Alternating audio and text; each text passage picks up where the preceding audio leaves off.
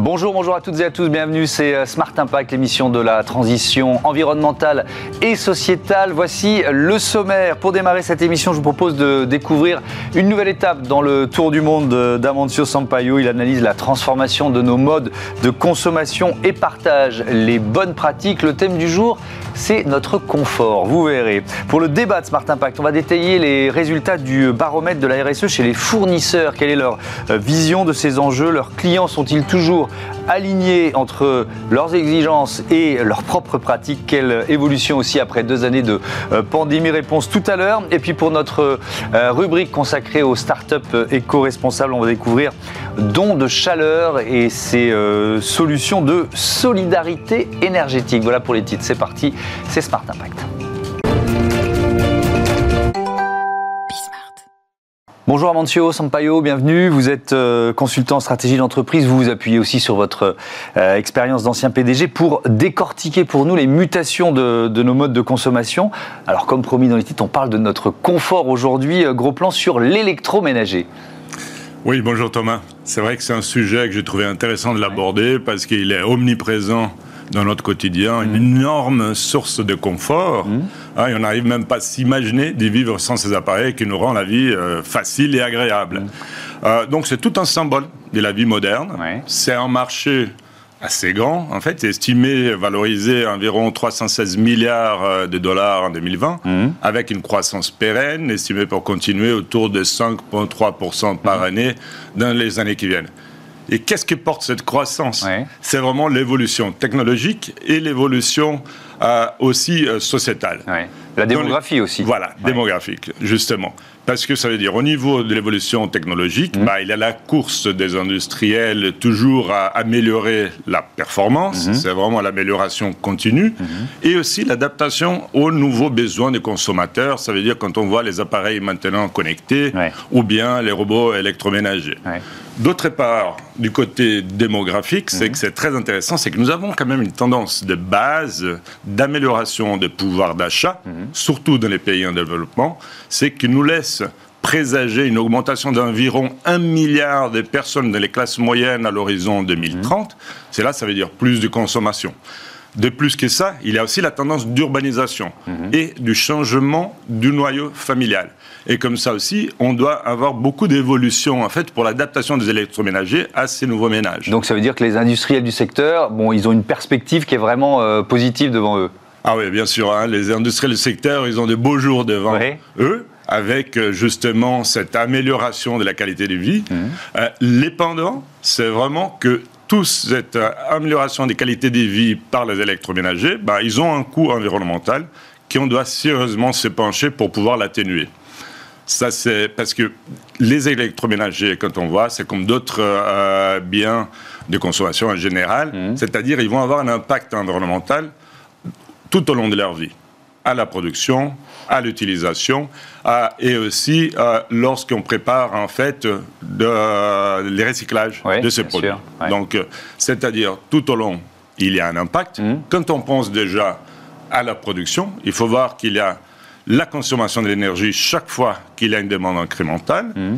Euh, de plus euh, de ça, il y a l'impact écologique, en fait, de l'extraction et les traitements de matières premières. Alors, quelques exemples de, matières premières, ce que ça représente en termes d'extraction Ben voilà, pour vous donner une idée, mmh. si on voit bien par année, en Europe, l'industrie de l'électroménager, elle va consommer environ 500 000 tonnes d'acier, 200 000 tonnes de plastique, des quantités considérables de cuivre et de l'aluminium. Hmm. Et comme on le sait tous, la production de l'acier, elle consomme énormément de CO2. Donc pour donner une idée, par exemple, pour produire euh, un frigo ou bien un lave-linge, hmm. on va générer environ 300 à 400 kilos des euh, gaz à effet de serre. Alors, on va chercher des solutions. On va parler de la production. Pour commencer, comment réduire l'impact environnemental lors de la production? Ben, Je crois que si dans les concepts de l'économie circulaire, la meilleure façon de réduire l'impact de la production, c'est de réduire les taux d'achat et des rachats. Mmh. Ben, une fois que c'est produit, il faut déjà que les industriels ils puissent penser à long terme pour les recyclages. Ça veut dire de faire un design qui permet une plus facile séparation des matériaux mhm. et aussi en rajoutant l'inclusion, en augmentant les taux de matériaux recyclés dans leurs produits. Et alors ensuite, si on s'intéresse à nos usages, comment on peut euh, réduire cet impact euh, environnemental quand on utilise euh, cet électroménager? Ouais, lors de l'utilisation, mhm. vraiment, j'imagine que la réduction de son impact passe aussi par une évolution euh, des latitudes du consommateur aussi, mmh. avec l'aide bien sûr de, fabricants et des gouvernements. Quand on parle aujourd'hui, les noms les dit, les électroménagers, ils consomment de l'électricité, mais aussi bien du gaz. Dans ces moments-là, des crises énergétiques, mmh. d'augmentation de la facture électrique, c'est un bon moment de faire évoluer et maximiser l'utilisation. Un exemple très clair, c'est de mmh. remplir bah, les lave-linges, les lave-vaisselle un maximum. Comme ça, on réduit le nombre de cycles à utiliser. Mhm. Aussi détendre les appareils quand ils ne sont pas en utilisation. Évidemment, oui. On peut aussi euh, cibler euh, la, durée de vie euh, des, équipements. Comment on peut faire? Voilà, je parlais tout à l'heure de maximiser l'utilisation. Ensuite, il faut maximiser la durée de vie.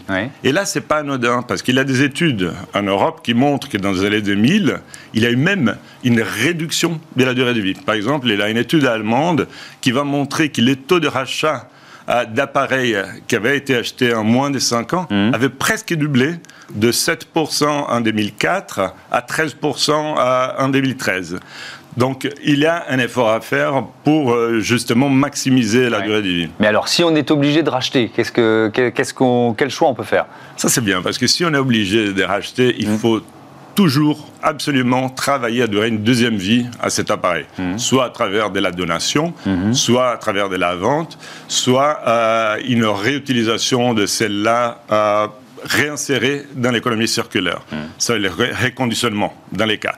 Hein, parce que ça veut dire, aujourd'hui, il y a des écosystèmes digitaux qui le mmh. permettent de le faire plus facilement. Si on utilise l'exemple de Boncoin, par exemple, qui mmh. permet la vente entre particuliers, et aussi un autre bon exemple, c'est la société Beck Market, qui travaille vraiment sur les réconditionnements euh, pour permettre à donner une nouvelle vie à, ces appareils. On peut regarder aussi ce que consomme le, le produit qu'on va acheter, évidemment. Bah oui, si une fois on a décidé d'acheter, il ne faut mm. pas regarder seulement la performance et les designs, mais aussi la consommation euh, électrique de ce produit. Mm. Et là, il y a eu vraiment des très gros projets, euh, progrès dès la part des fabricants, parce que par exemple, un frigo, euh, aujourd'hui, il consomme la moitié de l'énergie d'un frigo d'il y a 30 ans, ou bien un lave-linge, il permet d'économiser jusqu'à 19 000 litres d'eau comparé à un d'il y a moins de 10 ans. Ah euh, c'est un gros progrès en 10 ans, c'est quand même impressionnant. Ben voilà, il y a un gros progrès. Et si on regarde aussi euh, l'évolution réglementaire, l'étiquetage mmh. qu'on a eu en Europe, ça a aidé aussi aux consommateurs à faire le bon choix. Si on voit bien aussi là, les tops de la consommation euh, électrique, ça veut dire la plus efficace. Mmh. On a eu de belles augmentations des parts de marché de cela qu'on appelle les A++. Le label A++. Voilà, les labels A++, qui a mmh. passé, qui a quadruplé carrément entre 2012 et 2018 en passant en fait des 8 à 32% hum. Et puis il y a de nouveaux modèles de, de, négoce en quelque sorte. Qu'est-ce qu'ils peuvent nous apporter? Ouais, de plus de ça, c'est ça que c'est intéressant, c'est hum. la disruption. Euh, aujourd'hui, il y a de nouveaux modèles de négoce hum. qui vont vraiment vendre les services, pas nécessairement l'équipement. Par exemple, les laveries, il y a euh, en France, comme dans d'autres pays européens, mmh. je peux utiliser un exemple ici, euh, l'entreprise italienne Blumest, mmh. qui crée des réseaux des laveries autoservices qui sont à disposition de la population avec la proximité. Et il y a aussi les laveries euh, en ligne.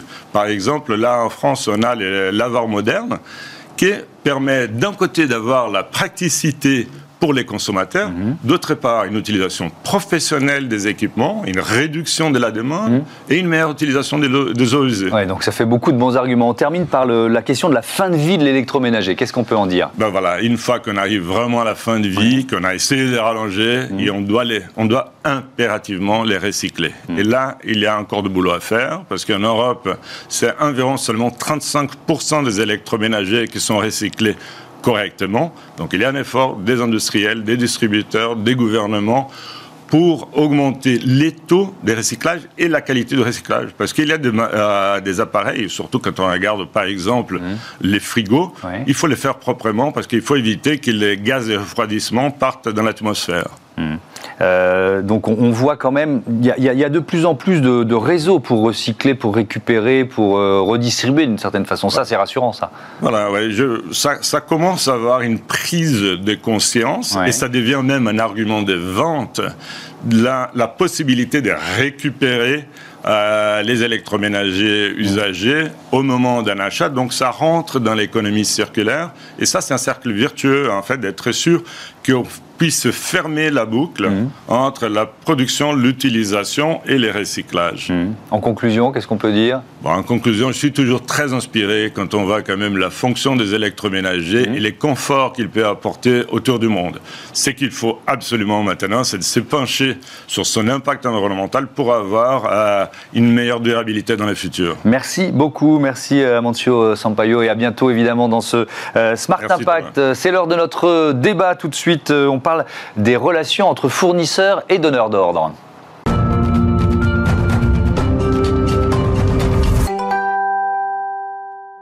Que pensent les fournisseurs des exigences de leurs donneurs d'ordre? Voilà le thème de notre débat avec Hélène Valade. Bonjour, bienvenue. Bonjour. Vous êtes euh, présidente de l'Observatoire de la responsabilité sociétale euh, des entreprises et Véronique Van Steen, bonjour, bienvenue.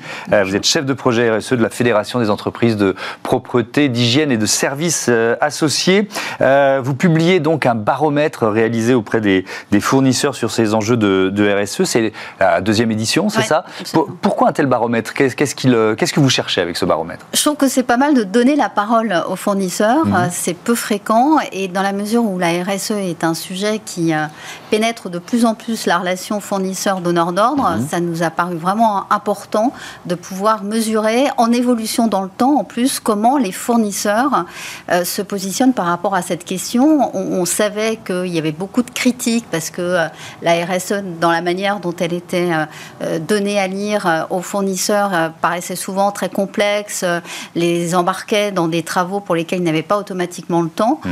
Euh, et pour autant, euh, le sujet devient central dans la relation donneur-d'ordre-fournisseur. D'où euh, la volonté d'en savoir un peu plus.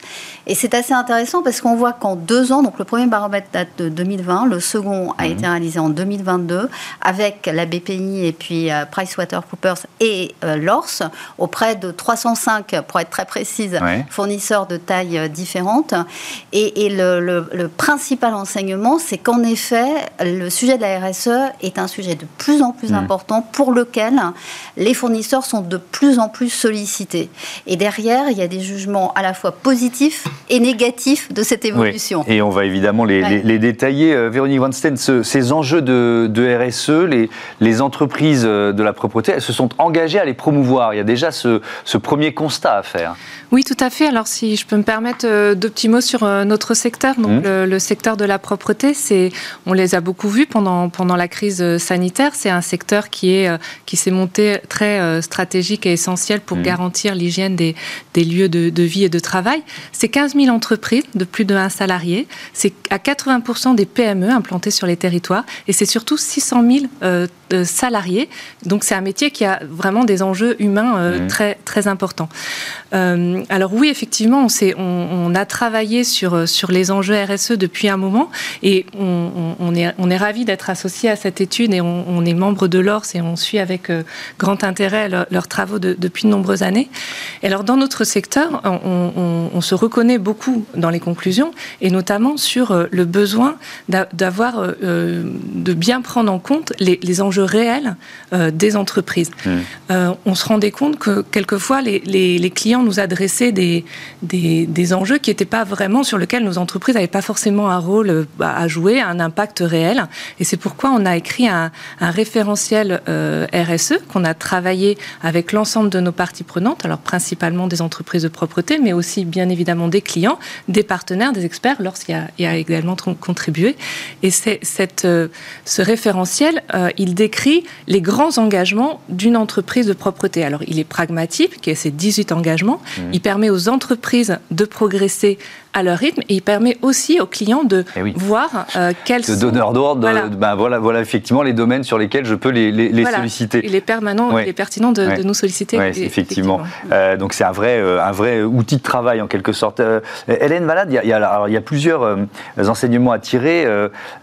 déjà dans, dans, cette relation entre les fournisseurs, qu'est-ce qu'ils pensent des exigences des, des donneurs d'ordre? Ils se sentent souvent un peu sans laisser un peu sans accompagnement. Il y a, ce constat déjà. Ils, se sentent un, peu seuls, mais hmm. en même temps, si je commence quand même pour une fois par le positif, ils sentent aussi que c'est vraiment nécessaire d'être embarqué dans ce sujet de la RSE parce que ça devient de plus en plus hmm. important pour le client final. Donc hmm. il y a quand même ce point de vue de se dire oui, euh, tout ça va, dans le bon sens. Bon. Et ils disent aussi que, mais c'est un peu ce que, ce que vous racontez, que du coup, ça les a conduits à se transformer eux-mêmes, à la fois dans leur leur organisation. 50% mhm. d'entre eux, d'ailleurs, ont désigné des personnes qui mhm. sont dédiées euh, au sujet de la RSE, ce qui n'existait pas du tout avant.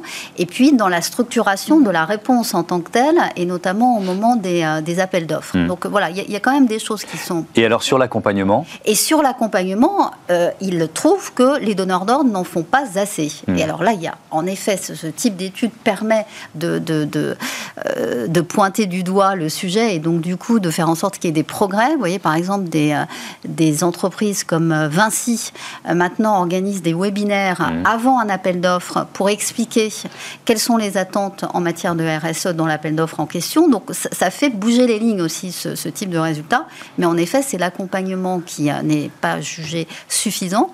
Et puis, il y a une autre chose qui, qui interroge aussi, c'est que certains, et la moitié des fournisseurs, estiment que les donneurs d'ordre ne sont pas assez RSE eux-mêmes et donc pas toujours légitime ou hmm. crédible pour poser des questions pareilles. Oui, le chiffre, c'est 46% des prestataires perçoivent un décalage entre euh, les exigences RSE de leurs clients et leurs propres pratiques euh, RSE. Alors, moi, je traduis ça, Véronique Von Steen, en euh, faites ce que je dis parce que je fais, en quelque sorte. Vous, vous le ressentez, ça, effectivement, de temps en temps? Par Évidemment, on ne va pas amalgamer tous les donneurs d'ordre. Oui, alors c'est surtout ce qu'on observe, c'est quelquefois une, une, difficulté de comprendre le, le secteur qui va être acheté. Alors, c'est vrai qu'un acheteur, il doit acheter euh, des produits, des services de, différents domaines et il ne peut mm. pas être un spécialiste de tous les domaines. Et donc c'est important qu'il prenne en compte euh, vraiment, euh, qu'il qui, l'interroge, qu'il dialogue avec, ses, avec aussi ses fournisseurs pour savoir ce qui est important. Je peux vous prendre vraiment un exemple qui, va vous parler parce que parce qu'en en, sortie de crise sanitaire, on est, par exemple, on nous demande énormément de désinfection. voilà.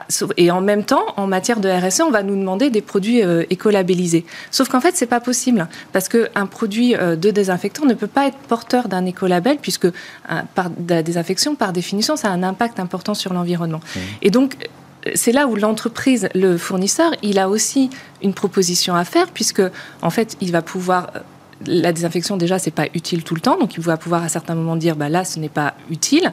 À certains moments, il va pouvoir proposer des alternatives pour euh, quand même maintenir euh, euh, l'hygiène d'un site et, empêcher la propagation des maladies, mais avec d'autres techniques. Et il y a des moments, il hmm. va dire, bah, c'est maintenant qu'il faut effectivement désinfecter. Et ça, c'est vraiment important de reconnaître aussi l'expertise de, son fournisseur dans, cette, approche de dialogue et, hmm. et Ouais, je, je, trouve que c'est euh, extrêmement important ce que vous venez de dire là. Je pense qu'on est en train de passer quand même d'une relation donneur d'ordre fournisseur très top-down, si je puis mhm. dire, à quelque chose qui relève beaucoup plus du partenariat, voire de la collaboration, mhm. parce qu'on a besoin d'innovation et que l'innovation, elle va euh, se trouver chez les fournisseurs aussi. Et, je pense que c'est ça cette histoire de, de, la RSE et cette histoire de transition environnementale.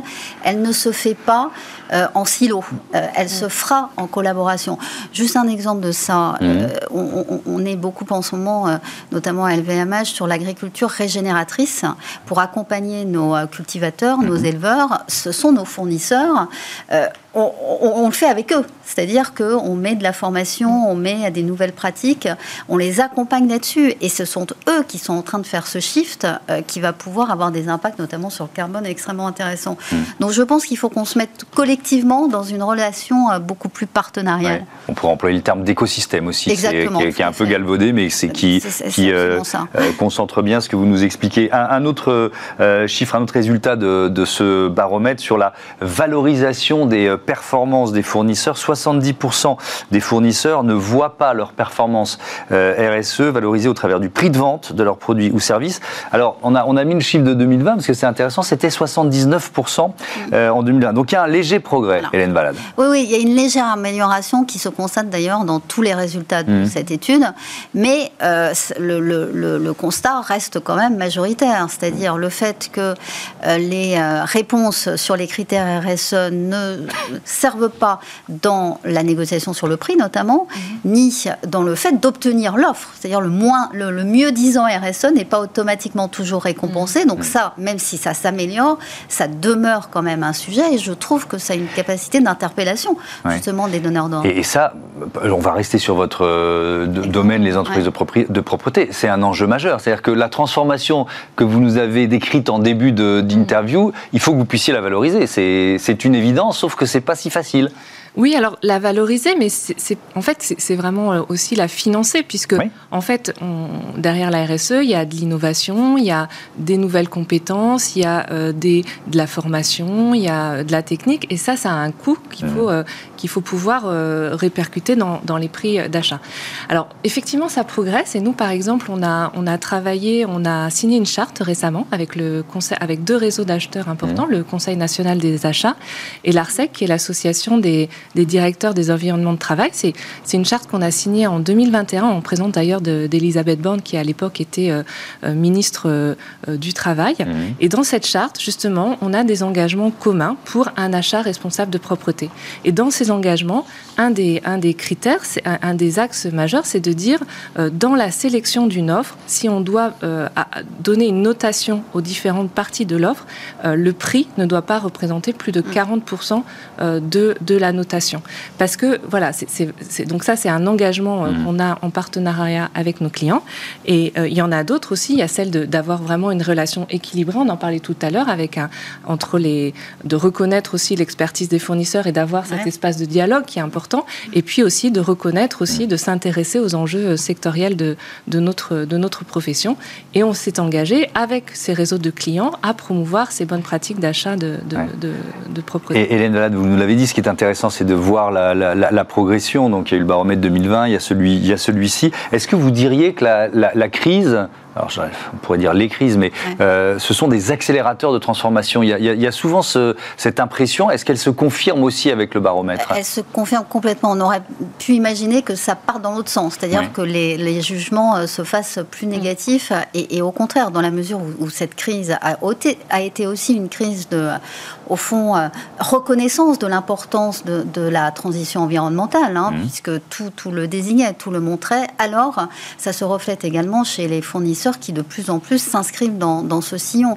Mais je, pense qu'il faut qu'on fasse un peu collectivement attention parce que c'est vrai qu'on soumet nos fournisseurs à, de nombreuses pressions, y compris celles qui viennent de l'extra-financier, euh, parce que par ailleurs, et cette volonté que la performance de l'entreprise soit donnée à lire pas simplement sur des critères mm. financiers, mais aussi sur des critères environnementaux, nous incite à interroger nos fournisseurs sur tous ces critères-là. C'est-à-dire, on leur demande le bilan, leur bilan carbone, par exemple. Voilà, donc beaucoup, beaucoup d'interrogations. Et c'est pour ça qu'il faut qu'on les accompagne de plus en plus. Voilà, passionnant ce baromètre à, découvrir, euh, évidemment, euh, euh, sur le, site de, de l'ORS. merci à, à, toutes les deux et à bientôt sur Bismart. On passe tout de suite à notre rubrique Startup, la solidarité énergétique au programme.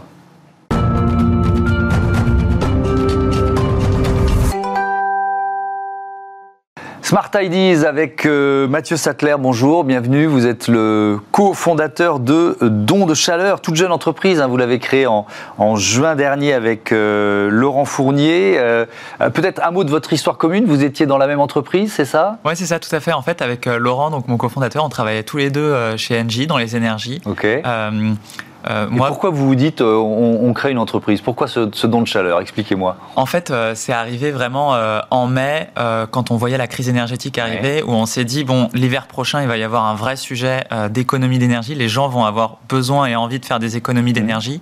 parce que les prix vont augmenter, l'État et les fournisseurs vont les encourager, sauf qu'il y a quand même un problème, c'est que même quand on a envie d'en faire, bah, on ne sait pas très bien quoi faire à part baisser le chauffage. Et mmh. l'hiver, avoir froid, ça fait rêver personne.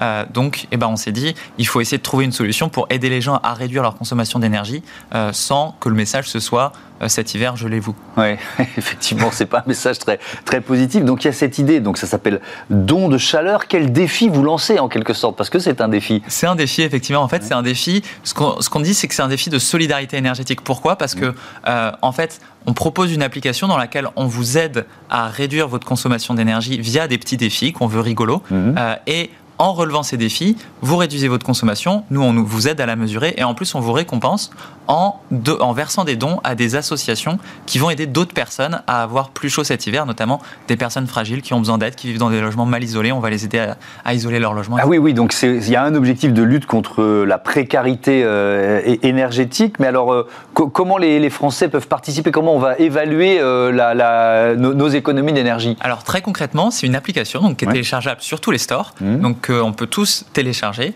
Euh, donc on s'inscrit et euh, nous, on propose des défis. Donc, il suffit en fait tout simplement de relever des défis. Mmh. Donc, les défis, ça peut être par exemple des petites choses très simples comme aller faire un bonhomme de neige dans son congélateur avec le givre qu'il y a sur les parois du congélateur. Pourquoi? L'objectif, c'est de dégivrer son congélateur et ça permet de réduire la consommation du congélateur. Il sera beaucoup plus efficace euh, comme ça, oui. Effectivement. D'accord. Et, vous, vous, le mesurez comment? Et en fait, nous, on se connecte à, votre compteur Linky, votre compteur connecté.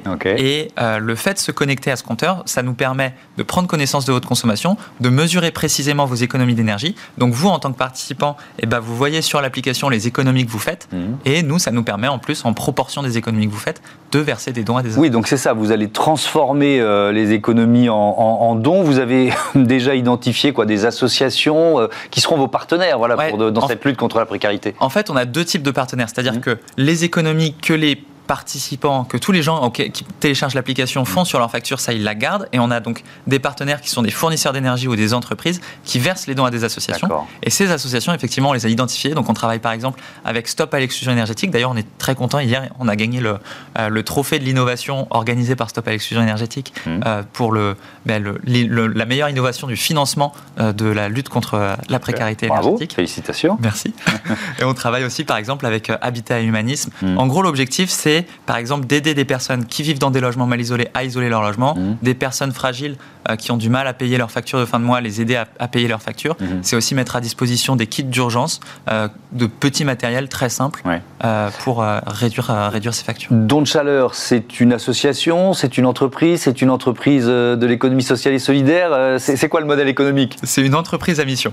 C'est une entreprise. Mmh. Le modèle économique, en fait, c'est que les partenaires avec lesquels on travaille, donc les fournisseurs d'énergie et les entreprises, qui sont les partenaires qui versent les dons aux associations, mhm. c'est aussi eux qui nous rémunèrent. Pourquoi? Parce qu'en fait, c'est des acteurs qui, certes, sont engagés sur les sujets de lutte contre la précarité énergétique de par leur activité, mais qui aussi ont un vrai intérêt financier à encourager le sujet de la sobriété. Par exemple, les fournisseurs d'énergie, cet hiver, euh, en fait, le prix de l'énergie pour nous, jusqu'à maintenant, il a pris 5% avec le bouclier tarifaire, il va grimper à 15% après janvier. Mhm. Pour les fournisseurs d'énergie, l'énergie a fait x10. Donc l'énergie leur coûte très cher cet hiver, et donc ils ont intérêt à encourager leurs clients à réduire leur consommation d'énergie. Euh, il y aura d'autres projets similaires. Enfin, il faut déjà que celui-là, euh, euh, c'est objectif. 1 million de participants, c'est ça? Vous avez mis la barre assez, assez haut. il y a, la barre très élevée. Il y a d'autres idées en, projet? Bah alors pour le moment vraiment cet hiver c'est celui-là. Et après je pense que de toute façon le sujet de la sobriété il s'arrête pas cet hiver. Il va continuer. Il va falloir continuer d'accompagner les gens bah, à réduire leur consommation. Donc il y a du Aujourd'hui, le très court terme, c'est réussir. C'est un peu euh, le système D. C'est mmh. comment on fait, là, à très court terme, pour euh, réduire notre facture. Mais il va falloir aussi accompagner les gens vers euh, bah, la rénovation de leur logement et pas seulement les personnes en situation de précarité. Évidemment. Merci beaucoup. Bon vent à, Don de Chaleur. Voilà, bientôt sur, sur Bismart. Fin de cette émission. Merci à toutes et à tous de votre fidélité. À demain.